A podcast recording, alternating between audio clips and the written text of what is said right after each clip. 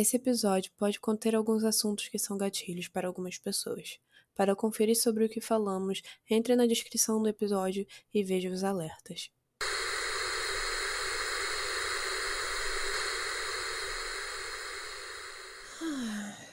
Hum, eu tenho que comprar novos grãos de café. Eu odeio esses cafés fracos, eles são tão doces. Ai, só queria um café forte para começar o dia. Hum. Oh, oi! Não ouvi você aí. Acho que tá na hora do nosso encontro semanal, né? Bom, seja bem-vindo ao meu Bosque Segredo. Este é o terceiro episódio da série Medos, onde eu procuro conversar sobre medos primordiais em busca dos nossos sentimentos mais puros e crus. Hoje serei apenas eu, contando para você sobre o medo que todos têm e que também é o mais justificado de todos: a crueldade humana. Não é de se surpreender que tenhamos medo de encarar as coisas como são, nossos próprios sentimentos e angústias, porque admiti-los significa provar a sua existência. Queremos sempre ser a melhor versão de nós mesmos e jogar para fora tudo o que é moralmente incorreto. Eu encontrei a série Lore da Amazon, especialmente no momento em que pensava sobre a falta que me dava de consumir algo que mostrasse o medo sem romantização, a nossa inveja sem justificativa.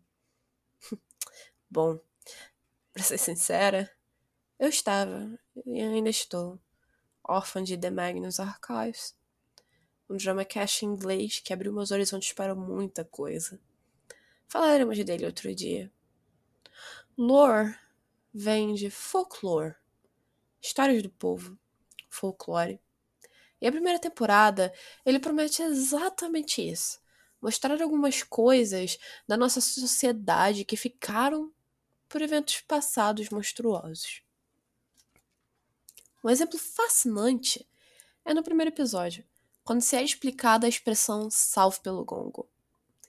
Você sabia que antigamente as pessoas eram enterradas vivas porque a medicina não sabia determinar de forma correta como declarar a morte? Pois é. Era tanta frequência desses acontecimentos que se desenvolveu um caixão diferente, com um mecanismo de salvaguarda.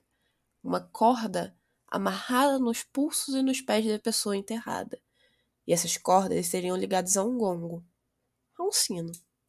Se a pessoa se movimentasse e provasse que o seu enterro foi um engano, os coveiros iriam salvá-la. E daí a expressão. Imagino o que seria voltar à vida apenas para morrer uma segunda vez. A esse ponto, eu já estava fascinada com a série. Se no primeiro episódio ela me deu tantos casos e informações, a premissa dos outros episódios era que seguissem os mesmos. E seguiram, na primeira temporada, contando histórias reais que se incorporaram na nossa cultura. Com a narração de Aaron Mike, os casos se tornavam aterrorizantes porque eram reais. Superstições que permanecem conosco até hoje e ajudaram a construir a sociedade do jeito que é, sendo para o melhor ou pior. É interessante ter a visão do medo como um pilar para a construção de uma sociedade, e a superstição que quebra barreiras regionais, atingindo a escala mundial. Não pise num círculo de cogumelos. Essa boneca é possuída. Isso é do demônio. Até hoje, continuamos com várias superstições que nasceram há tanto tempo atrás, especialmente quando qualquer doença ou que seria considerado desvio comportamental, não era de Deus. É por isso que a segunda temporada da série me decepciona tanto.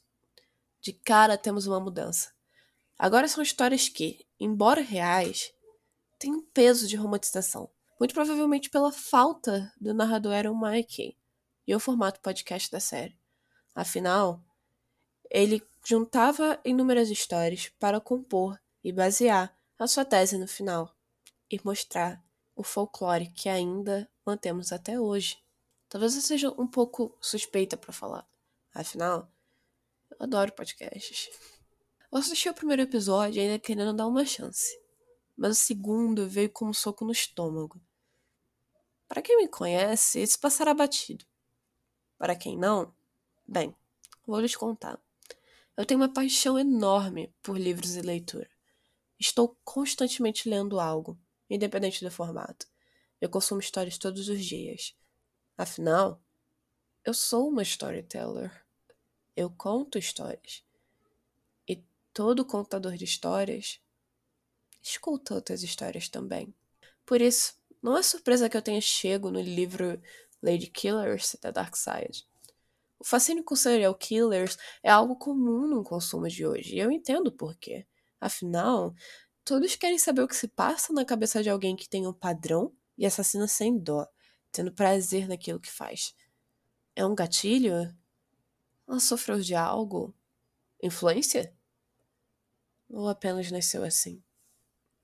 Independente do que for, a Condessa Elizabeth Bathory é uma famosa personagem romantizada e feita de inspiração para diversos contos, o que eu não sou contra. Afinal, como eu disse, para contar histórias, se escuta outras e acaba se inspirando por elas. Elizabeth Bathory matou e torturou inúmeras mulheres em seu castelo para seu próprio prazer, dita como uma das primeiras serial killers mulheres da história, ou pelo menos que se encontram informações sobre. E não era para ficar bonita.